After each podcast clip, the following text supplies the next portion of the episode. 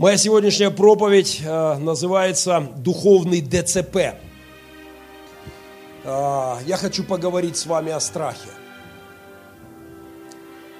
Я думаю, что не один я, но многие из нас в прошедший год это слово «страх» по-другому как бы мы... Э, знаете, я не хочу с высот кого-то достигшего в битве со страхом совершенства говорить. Это не так. В моей душе приступы страха после очередных новостей жутких чередуются с приступами веры. После чтения Писания и э, с проповедей, каких-то молитв, откровений, общения с Богом. Вот эти страх и вера, они как волнами приходят в мою душу и я понимаю, что одна из главных моих задач в это страшное время устоять в вере против страха. И я хочу сказать, самая страшная вещь в мире – это страх. Потому что страх похож на детский серебряный паралич. Страх сковывает людей. Знаете, на Западе они называют людей инвалидами или калеками – стараются употреблять такой термин люди с ограниченными возможностями. Вот э, паралич сковывает человека, он не может сам свободно перемещаться, эффективно работать, он скручивает, связывает человека, ограничивая его возможности. Страх, безусловно, имеет эту же природу. Он ограничивает твою жизнь, твое призвание, твое служение, твои мечты, твои цели, твою судьбу, он ограничивает церковь, страх может сковывать целый народ и а, ломать судьбу народа. Страх – это действительно страшное оружие. И мне очень хотелось бы сегодня сказать, что он вяжет человека, сковывает человека, как парализует. Страх брел по городу, есть такая строчка у Юрия Шевчука, есть песня о войне, э, о гражданской войне, о революции. И написано еще во времена вот перестройки, когда было много столкновений. И там есть очень актуальные для нас строки. «Страну рвало, она, согнувшись пополам, искала помощи, а помощь танков по лоткам давила овощи. Аплодисменты, бис, везде ревело зрелище, Стреляло право по беде, увидишь где еще. И там есть такая строчка, страх покрывал все матом, будто потом. Страх брел по городу. Знаете, количество ругани, проклятий, как потом покрывает человека от страха, покрывает наш город сегодня. Страх парализует души. Страх парализует умы. Страх парализует лидеров наций. Страх парализует лидеров церквей. Страх парализует христиан. И поэтому мне хотелось бы принципиально важные вещи сказать сегодня. Открываем 10 глава Евангелия от Матфея. После Нагорной проповеди, после взрыва чудес, которые явлены Христом в Его служении, величественнейшие силы явлены, а, Иисус призывает, избирает 12 Э, апостолов, он дает им поручение, идите как ковцы среди волков, э, вы будете гонимы за имя мое, не стыдитесь исповедовать меня пред людьми. И дальше, 28 э, стих 10 главы, одно из главных, максимальных поручений, которые дает Иисус своим ученикам. И не бойтесь убивающих тело, души же не могущих убить. Он говорит, будьте смелыми вплоть до физической смерти. Не бойтесь. Конечно же, мы должны сказать о двух страхах. Есть страх перед Богом, который есть начало мудрости, который основание жизни, ума, сердца. Этот страх, который обязательно должен быть у нас в жизни. На него нам нужно опираться, на нем строить свое мышление, свою стратегию, свою жизнь. Но, когда мы идем, боясь Бога, нам нужно понимать, что этот страх – должен абсолютно доминировать над страхом перед людьми. Что люди скажут, как они подумают, а что мне за это будет, а выгодно это или невыгодно, а, что, а как люди представят, а кто как это оценит. Если ты ориентируешься в жизни на страх перед людьми, то ты на самом деле теряешь страх Божий. Если ты думаешь, что люди будут думать об этом, то ты не можешь делать то, что Бог тебе повелевает. Это прекрасно знал Христос, и Он говорит своим ученикам, отправляя их, снаряжая их, не бойтесь.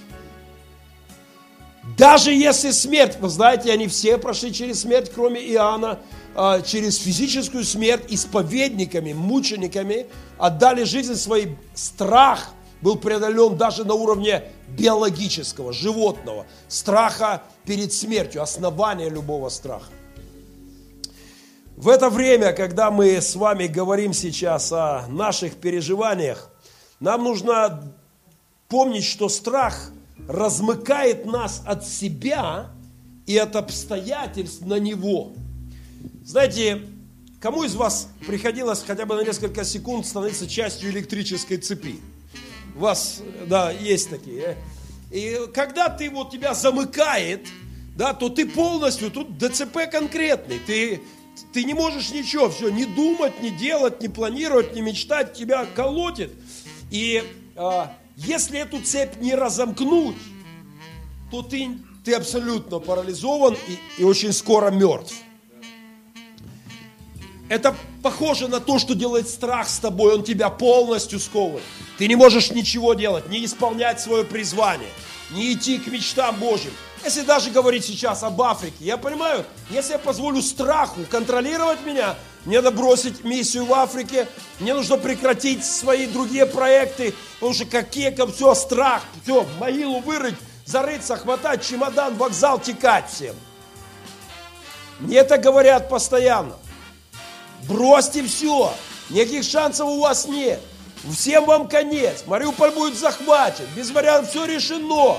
Все уже сдано, все уже договорено. Вам всем конец. Я говорю, подождите. Я не могу позволить страху контролировать нас. Ни в коем случае мы не можем позволить, чтобы страх управлял нашими мозгами, сердцами и нашими решениями.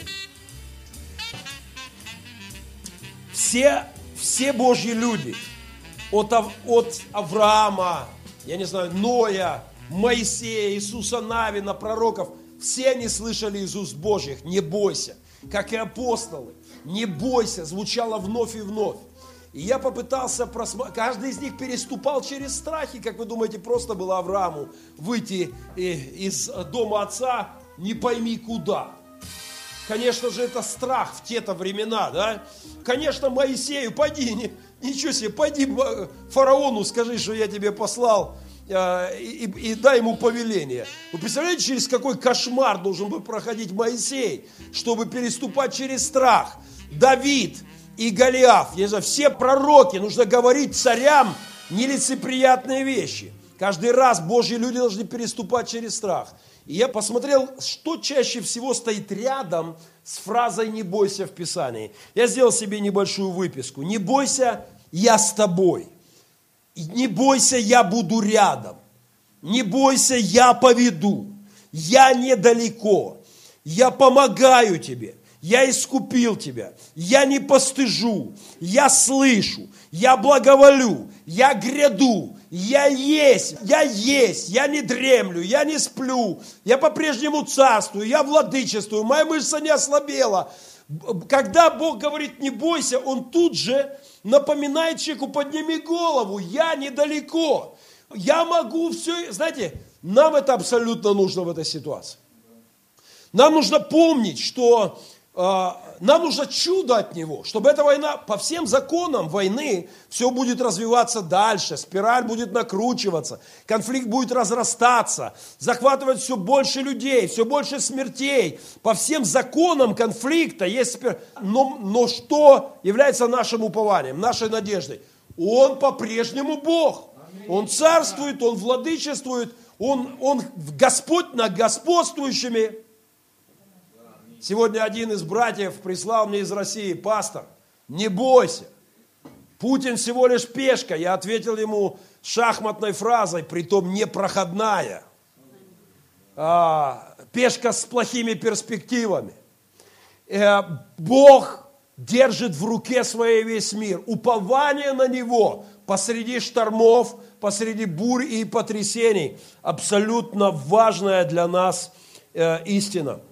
Страх – это противоположность веры. Помните, дочь начальника синагоги умерла.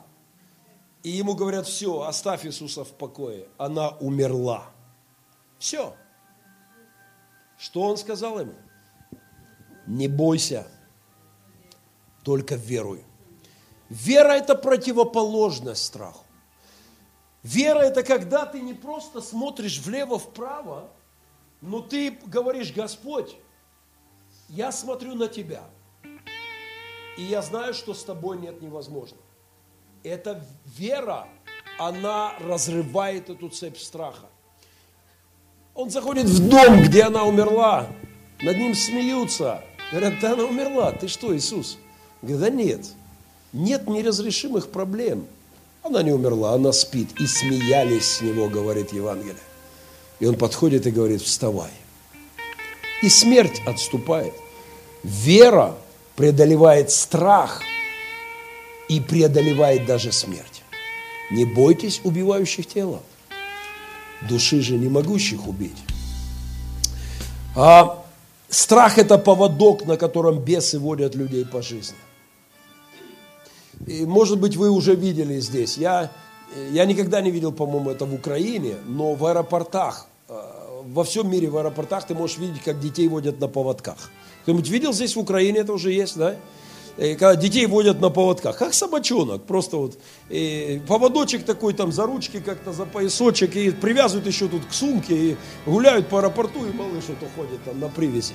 И я это видел совсем недавно, неделю назад, вот э, такое, такую картинку, такой смешной, и он то лезет к моему чемодану, они за поводок его дер-дер общаются. Как... И, э, знаете, вот э, я подумал, что страх, он как поводок. Люди из-за страха скованы, ограничены. Люди, люди не могут, не могут из-за страха реализовывать потенциал. Помните, вот этот, которому 10 мин, да, он говорит, я боялся, что ты Зло это к Богу претензии, страх в том числе, вот его парализовал, он э, боялся, а что-то не так выйдет, я лучше вот там где-то зарою и пусть себе лежит. Потенциал, люди не реализуют потенциал, люди не делают классные вещи, которые они могли бы сделать, если бы преодолели страх. Лучшие вещи в жизни человека связаны с преодолением страха. В личной жизни – вы знаете, в семье. Очень многие люди не создали семью или не создадут из-за страхов. Они боятся открыться, они боятся довериться, они боятся высказать. Это серьезно. Это очень серьезный вопрос. Открыть свою жизнь, э, пустить свою судьбу другого человека. Да мне уже наплевали в душу, да меня уже то все, я это, не хочу больше. И люди, люди закрыты. Просто сделать предложение, да? Я выпил 16 чашек кофе. Когда я готовился сделать предложение, я понимал, это серьезно, я понимал, я не буду этим шутить. Если я делаю предложение, если она говорит да, а кто такому парню откажет, то э, вся жизнь изменится. Все это очень серьезно. Это раз и навсегда. Я волновался, у меня был страх. И я, я, я боялся.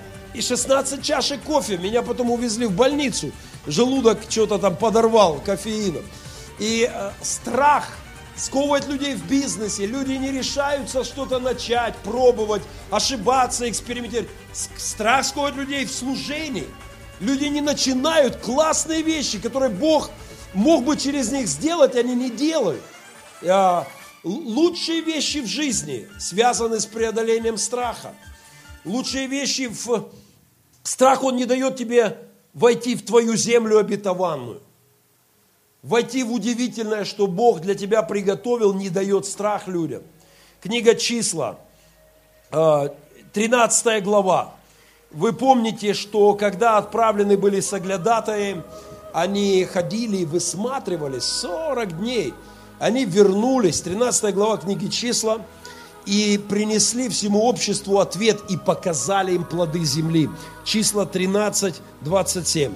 И рассказывали и говорили, мы ходили в землю, в которую ты посылал нас, в ней подлинно, да, Бог не соврал. Там течет молоко и мед. Там невероятное, и вот плоды они показывали шокирующие плоды, удивительные плоды. И дальше, 29 стих. Но, и здесь начинается паника. Но народ, живущий на земле, то есть силен, города укрепленные и весьма большие, и сынов Янаковых мы видели там, великанов, исполинов, как Голиафов. Мы видели там, и там Амалик, и там дети живут, и Хананеи, и Амарии. Но вы помните, что потом с ними стало, со всеми этими Амареями, со всеми этими укрепленными городами, со всеми этими великанами. Но страх, мы, да, мы видели, да, Бог правду сказал, там удивительная земля, но и начинается страх. И вот против страха выходит Халев. И Халев успокаивает народ, говоря, пойдем и завладеем ей, потому что мы можем одолеть ее. А те, которые ходили с ним, говорили, не можем. И распускали худую молву, какие там сильные, какие огромные, как они укреплены, и мы ничего не сможем. И вот страх побеждает общество. Страх побеждает весь израильский народ. И 14 глава описывает катастрофу. Народ, пораженный страхом. Наш город сегодня поражен страхом. Я знаю, как закончить эту войну. Если бы завтра утром все, кто хочет быть Украиной, все бросили все и вышли на улицу, нас были бы десятки, десятки, десятки тысяч. Но люди боятся даже мнение свое высказывать. Я знаю очень многих людей, кто боится заявить мнение свое. Страх контролирует людей.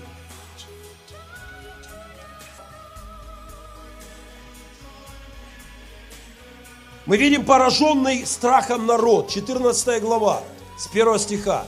И подняло все общество, страх сковал их, все, страх победил. И подняло все общество вопль. И плакали всю ночь.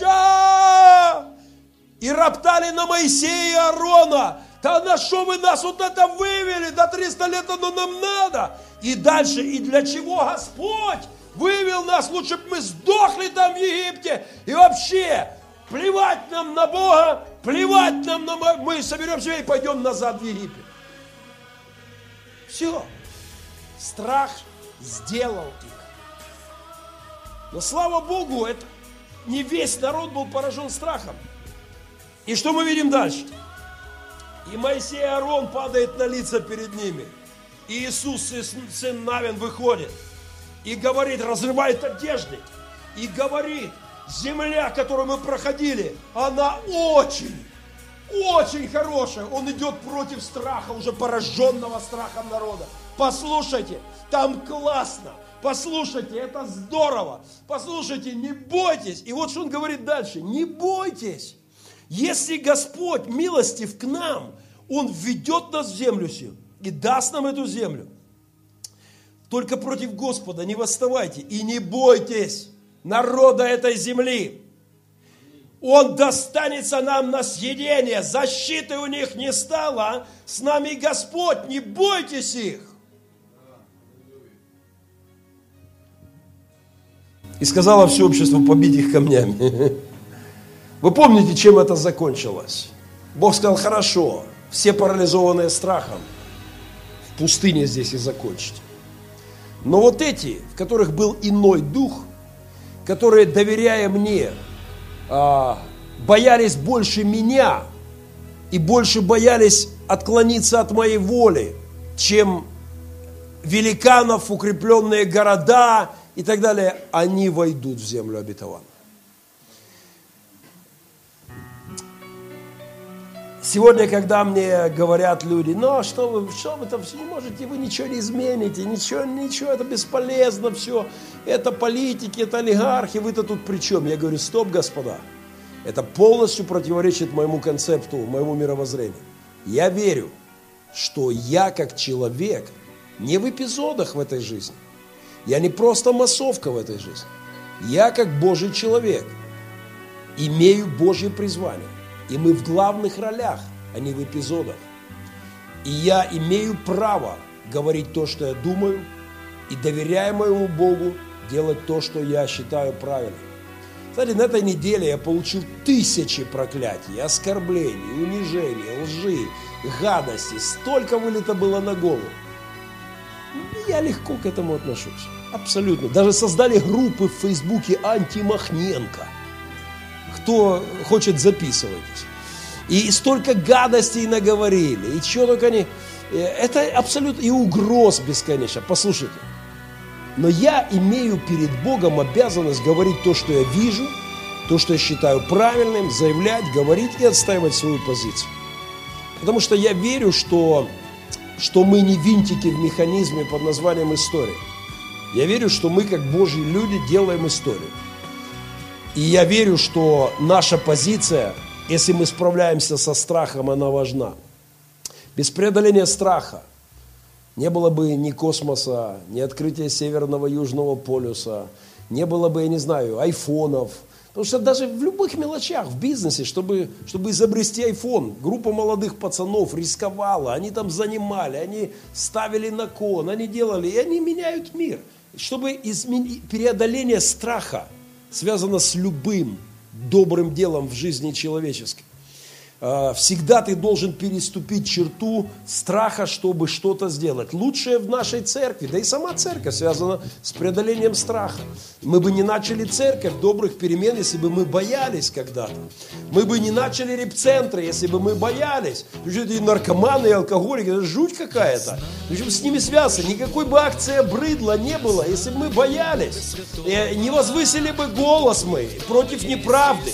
И беспризорников бы мы не хватали с улиц и не откачивали от наркотиков, потому что прокуратура имела к нам много вопросов, санстанция нам запрещала, чиновники то и все. Если бы мы боялись, мы бы не делали лучшие вещи. Не было бы никаких покоренных горных вершин, не было бы велотуров, кругосветок. Страх сковывает людей в любом деле – и, конечно, сегодня мы сидели бы как мыши и помалковали бы, и говорили, это все грязная политика, плевать на что, не вмешиваться, чтобы потом, не дай Бог, нам не припомнили. Страх парализует людей. Лучшее, что мы сделали в истории нашей жизни, связано с преодолением страха. Не было бы Африки. Там эбола, там террористические акты, там убивают людей. Зачем оно 300 лет надо? Там малярия. Страх сковывает тебя.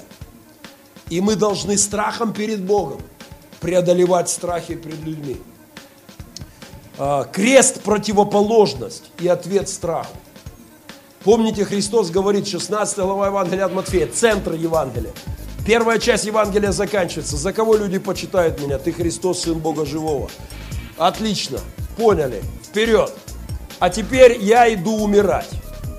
Кто хочет быть моим учеником, бери крест свой, орудие казни, пыток, страданий, смерти и пойдем за мной. И дальше он говорит, если ты думаешь душу свою сберечь, думаешь спрятаться, и как-то все это, то ты потеряешь душу свою. Христианство а, должно быть открытым для людей. И ради людей мы должны говорить правду Божью, э, то, что мы видим перед Богом, невзирая на обстоятельства. Мы не должны позволить страху а, контролировать нас. Если инстинкт самосохранения будет доминировать в нас, то мы отрекаемся от креста, мы бегаем креста тогда, как говорили святые. А, сегодня я очень веду жесткую полемику с пасторами, епископами России и, и Европы, и Америки, которые отмалчиваются в это время. На этой неделе я публично назвал двух пасторов в России негодяями, лже-братьями. Я сказал, вы для меня не братья, вы лже-братья. Такие были и у апостола Павла, помните? Мы плачем здесь, оплакиваем, хороним наших земляков, хороним. Это война страшная, а они, раз, они хохочут. Два пастора, они смеются. А, мы поддерживаем голодовку детей, а не, а давайте объявим антиголодовку против этой голодовки. Вы мне не братья, вы не люди. Вы не люди, вы ржете в моей Гефсимании. Вы не братья для меня. А, я говорю сегодня епископам России, братья, это не время молчать. Вы не имеете права. Дитрих Банхёфер, пастор фашистской Германии, казненный за месяц до победы. Если мы промолчим, Бог не сочтет нас невинными. Не выразить мнение – это уже мнение. Не занять позицию – это уже позиция. А, а, Геннадий, ты понимаешь, все не так просто. Я говорю, я не понимаю. Ну, вы тоже молчали, когда был Янукович. Я говорю, брешите, братья. Просто напомню, говорю, может быть, кто-то из вас не знает. 2005 год. Сфальсифицированные выборы в Украине, в Донбассе, в Мариуполе. В ночь, когда закончились выборы, ко мне начали приходить люди, звонить и говорить, пастор, всю ночь подписывал ложные бюллетени. Бандиты. Вот заперли, говорят, пока не подпишете здесь, не выйдете отсюда. Я сделал утром заявление, еще до первого Майдана. Я, как священник, заявляю, я свидетель многочисленных нарушений, выборы тотально сфальсифицированы в моем регионе. Под этим заявлением поставили подпись 25 пасторов э, Донбасса, моих друзей. я горжусь этим. И это не было безопасно. Сожженные штабы, разбитые машины, исчезнувшие люди. Через 15 минут, когда это опубликовало информационное агентство, звонок ко мне из горосполкома, мой хороший друг, пастор, вы не представляете, что здесь творится. Хватайте, тут все в бешенстве, бандюки, януковчики. Говорят, откуда здесь еще оранжевые мыши у нас взялись? Мы оказались единственной неполитической организацией, кто осмелился пикнуть. Страх сковал всех. Только политики могли что-то сказать и дорого за это платили в нашем регионе. Мне пришлось прятать тогда жену и детей. Я говорю, братья, я возвысил голос вместе с моими братами в Донбассе из-за фальсификации выборов. Речь не шла о 15 тысяч трупах в братской войне, развязанной президентом, а всего лишь о фальсификации выборов. Я говорю, братья, вам сейчас не придется прятать ни жен, ни детей. Если вы заявите позицию, вы не имеете права молчать. Ну, у меня паства смотрит русские телеканалы, не всем понравится, кто-то идет из церкви. Я говорю, я не понимаю такого пасторства. Я не понимаю такого пасторства, что ты не можешь назвать Путина убийцей. А если ты видишь это, понимаешь это и молчишь, я не понимаю этого. Страх маскирует и укрывает себя ложью. Люди придумывают оправдания, чтобы свой страх покрыть, чтобы просто прикрыть свою трусость. Мы все с вами, мальчишки на борцовском ковре жизни, я помню свой первый выход на ковер. Мне было тогда лет 12-13. Свой первый поединок, я помню, как тряслись коленки, поджилки, дыхание запирает. И нам не прожить жизнь без преодоления страха достойно не прожить. Мы не мыши, мы люди. Даже мыши справляются со страхом, чтобы вылезти что-то там куда-то, где-то. Мы люди, и мы должны бояться Бога. Сегодняшний план чтения, Деяния 4 глава. Арестованные апостолы, им запрещают говорить. Они говорят, нет, ну вы сами рассудите. Что, бояться вас больше, чем Бога? Ну сами подумайте, ну как мы замолчим? Мы же не можем вас по горизонтали бояться больше, чем его. Две линии. Я не, я не, если я вижу, что это правда, я должен называть это правдой. Если я вижу, что оценку перед Богом я должен давать оценку. Страх перед людьми не должен сковывать мою душу и мою жизнь. Страх парализует, как ДЦП. Я использовал этот трюк, я рассказывал как-то в церкви, на взвешивание 81 килограмм я засылал своего друга и давал ему пачку мороженого за это. Когда моя категория взвешивалась, я приходил последним на взвешивание. И вот там 20 человек взвешиваются, и он говорит, это что, 81 килограмм, я уже был тяжелым парнем. А, так это там, где Махненко. Там вы мешки вам всем хана, вот порвет, раскатает всех. И Махненко, кто говорит, ну из Мариуполя что-нибудь, да, вообще вам конец всем, порвет. Мешки, такой борцовский термин. И я, я давал ему мороженое за это. Потому что когда они выходили потом против Махненко, Дунь упадет. Все, ДЦП. Нет, я, конечно, свой титул чемпиона Донбасса честно выиграл, без мороженого, не переживайте. Но, а, но, но страх парализует людей. И это правда. И мы не можем позволить себе быть... Помните легенда о красном шлеме, одна из моих старых проповедей? Легенда о красном шлеме. Потрясающий видеоролик о мальчонке, который не решается сделать шаг с вышки в воду, и потом убегает, плачет, находит красный шлем и думает, думайте о том, как герои веры переступали через страхи. А, думайте об этом, какую цену они платили. 11 глава к евреям. Это люди, которые все имели свои страхи и справлялись с ними ради Бога. Страх перед Богом превышал страхи перед людьми. Ко мне подошла женщина во время велотура и сказала, я хочу взять ребенка, но боюсь.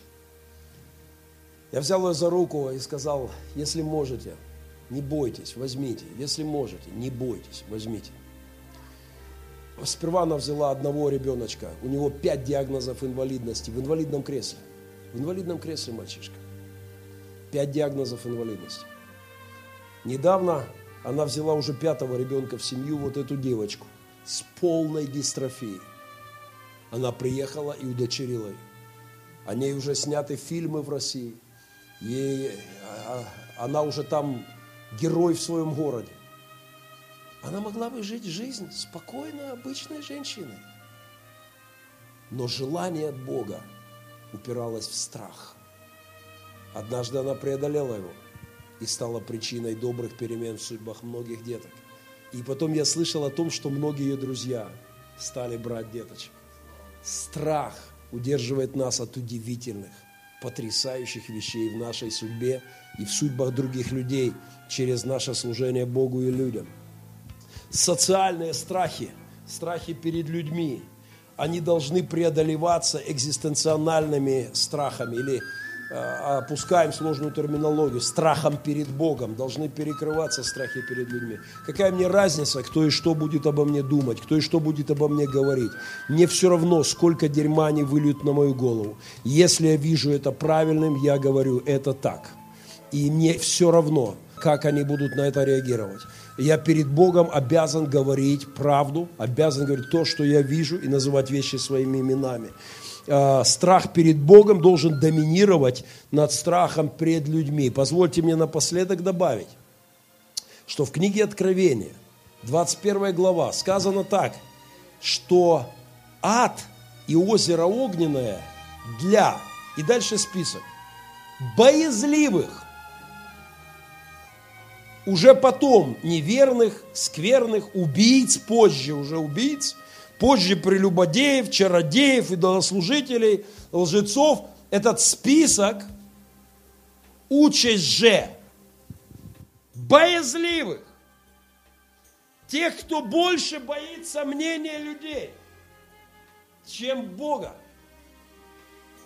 Тех, кто больше боится, как что скажут, подумают, отнесутся, посмотрят, как отреагируют, чем Бога вот как ДЦП духовных, участь в озере Огнен. В другом переводе трусы же, запятая, неверующие, с трусов начинается список. С тех, кого страх парализовал, страх перед Богом не, не преодолевает страхи земные. А в украинском переводе «а лякливым и неверным», лякливым – а, английский but the fearful, полные страха, не наследуют Царство Божье. Те, кто позволяет страхам контролировать, вязать твою жизнь, а, не наследуют Царство Божье. Я хочу показать вам одну фотку. Эту фотографию я вчера прочитал статью под названием «Как не поднять руку перед Гитлером».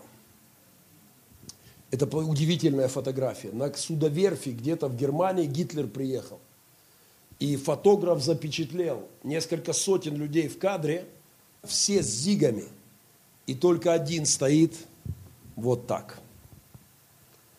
Только в 91 году одна девчина увидела эту фотографию и узнала на ней своего отца.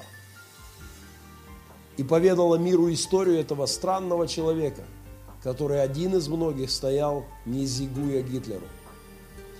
Его жена была еврейка, и ее казнили потом в концентрационном лагере. Он сам прошел за нарушение чистоты арийской расы через лагеря, за то, что женился на еврейке. А, и спустя годы его дочь узнала на фото своего отца, фото, которым гордится весь мир за вот этого обычного человека, судьба которого даже неизвестна была вообще, который мог стоять, не кидать руку вверх. Среди пасторов Германии были такие, но они не были большинством. Среди людей таких было немного – страх не может сковывать нас. Нам нужна храбрость Давидов. Я узнал историю на днях об моем сынухе.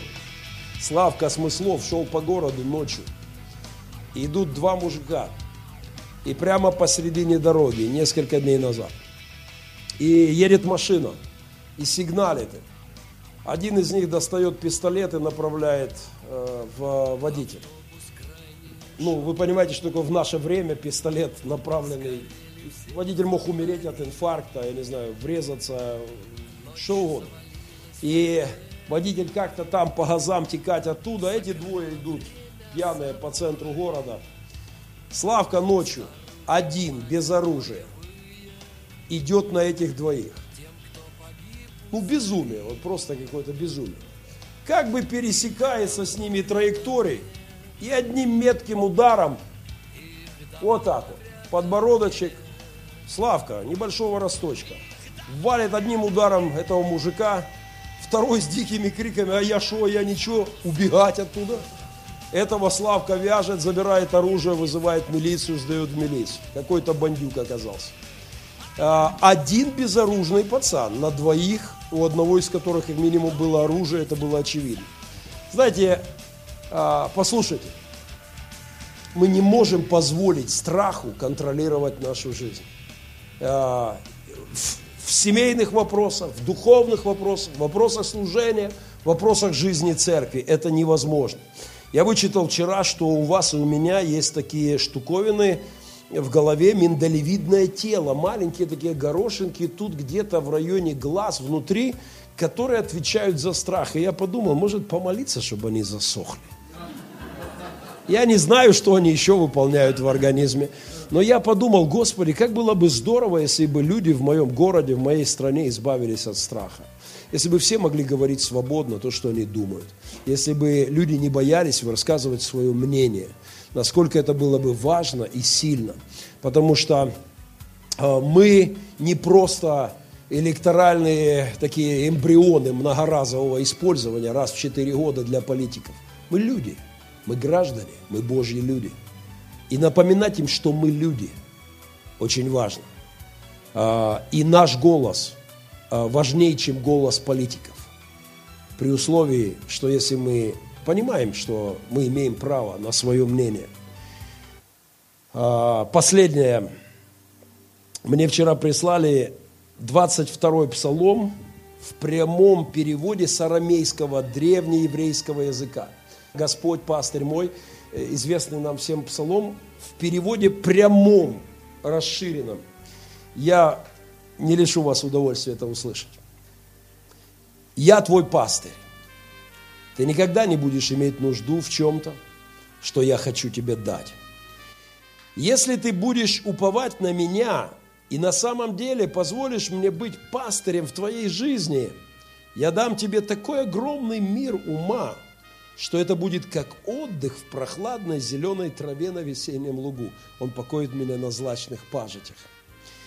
И пока ты учишься более глубокой любви и упованию, покой будет сходить на твою душу, как безмятежное тихое озеро водит меня к водам тихим. Это будет большое освежение для твоего внутреннего человека. Идет подготовка к выполнению многих задач, какие я поставил пред тобой – и не преуменьшай никакие задания, данные тебе мною.